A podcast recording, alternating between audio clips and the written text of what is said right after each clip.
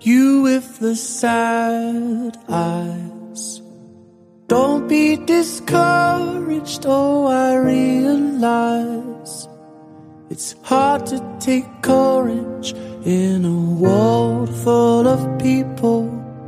You can lose sight of it all. Darkness inside you can make you feel so small. But I see your true colors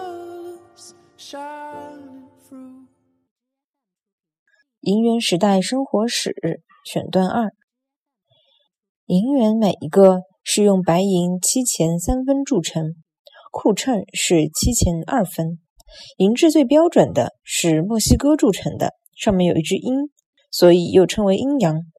鹰是外洋运来的，文人笔下称为番饼，民间称作洋戏。一部分文人甚至把一块钱称作番佛一尊，足见当时一般人对银元的重视和膜拜。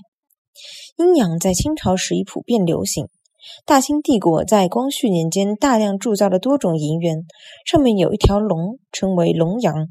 到了民国初年，袁世凯秉政，又铸造了一个银元，上面有很大一个袁世凯的头像，所以后来民间将这种银元称为袁大头，简称大头。上述数种银元在同一时期等价使用。银元之下还有两种辅币，第一级是银饺子。南方称毫子，第二级是铜元，俗称铜板。这两种辅币并不是十进制，是要跟着银价、铜价的上落而定，所以又称小洋。兑换店天天有市价牌子挂出，一元能换铜板多少？那时市价并没有多大上落，银元一枚可换铜元一百二十八枚左右。白银七钱三分的银元已很重，要是有一百银元的交易，重量即达七十三两。